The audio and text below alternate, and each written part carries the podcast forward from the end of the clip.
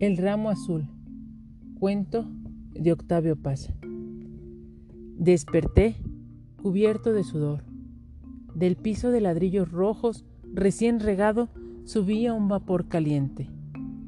Una mariposa de alas grisáceas revoloteaba encandilada alrededor del foco amarillento. Salté de la hamaca y descalzo atravesé el cuarto, cuidando no pisar algún alacrán salido de su escondrijo a tomar el fresco. Me acerqué al ventanillo y aspiré el aire del campo. Se oía la respiración de la noche, enorme, femenina. Regresé al centro de la habitación, vacié el agua de la jarra en la palangana de peltre y humedecí la toalla. Me froté el rostro y las piernas con el trapo empapado. Me sequé un poco y tras cerciorarme de que ningún bicho estaba escondido entre los pliegues de mi ropa, me vestí y calcé. Bajé saltando la escalera pintada de verde. En la puerta del mesón tropecé con el dueño, sujeto tuerto, reticente, sentado en una silla de tule. Fumaba con el ojo entrecerrado. Con voz ronca me preguntó. ¿Dónde vas, señor? A dar una vuelta. Hace mucho calor.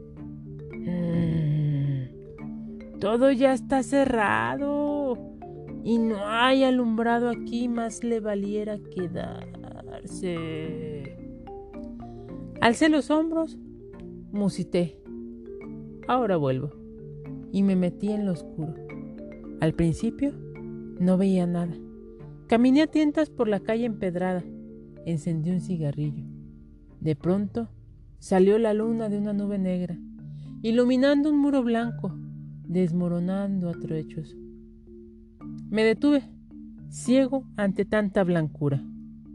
Sopló un poco de viento, respiré el aire de los tamarindos, vibraba la noche llena de hojas e insectos, los grillos vivaqueaban entre las hierbas altas. Alcé la cara.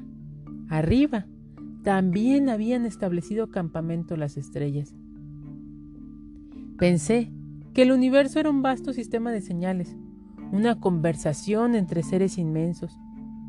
Mis actos, el serrucho del grillo, el parpadeo de las estrellas, no eran sino pausa y sílabas, frases dispersas de aquel diálogo.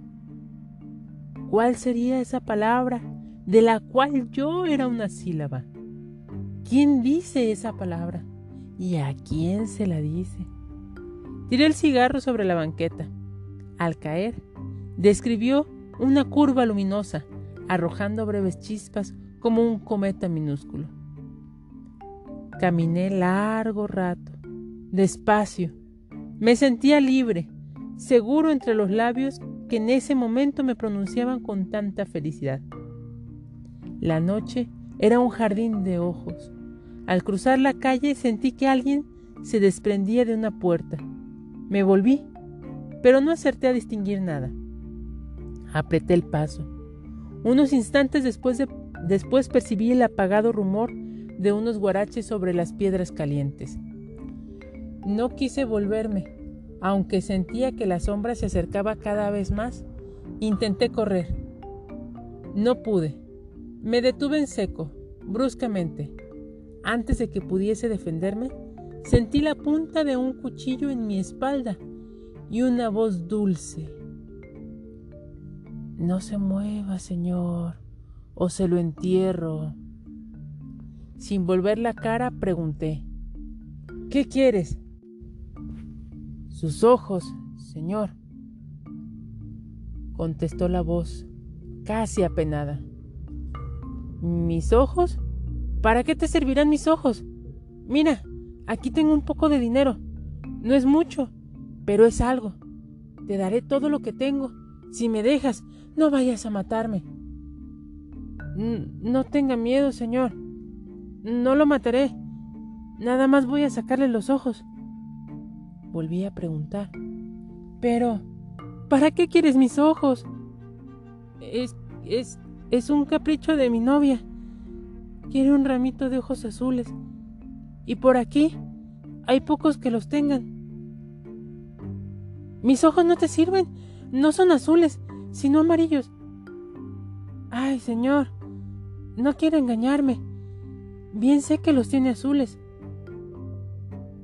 Eh, es que no se le sacan a un cristiano los ojos así. Te daré otra cosa. No se haga remilgoso. De la vuelta, dijo con dureza. Me volví. Era pequeño y frágil. El sombrero de palma le cubría medio rostro. Sostenía con el brazo derecho un machete de campo que brillaba con la luz de la luna. Alúmbrese la cara. Encendí y me acerqué la llama al rostro. El resplandor me hizo entrecerrar los ojos. Él apartó mis párpados con la mano firme.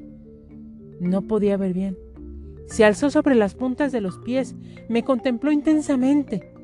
La llama me quemaba los dedos y la arrojé. Permaneció un instante silencioso. ¿Ya te convenciste? No los tengo azules. Ah, qué mañoso es usted. A ver, enciende otra vez, respondió. Roté otro fósforo y lo acerqué a mis ojos. Tirándome de la manga me ordenó. Arrodíllese. Me hinqué. Con una mano me cogió por los cabellos, echándome la cabeza hacia atrás.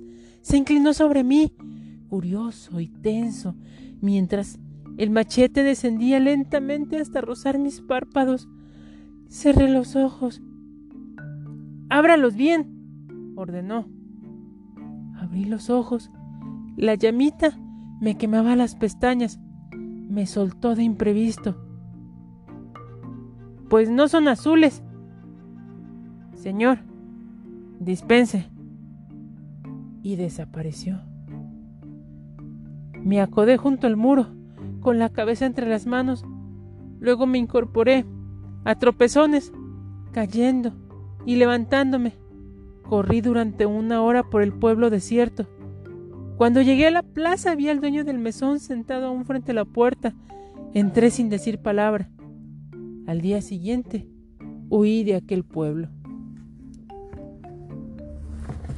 Cuento de Octavio Paz, El ramo azul.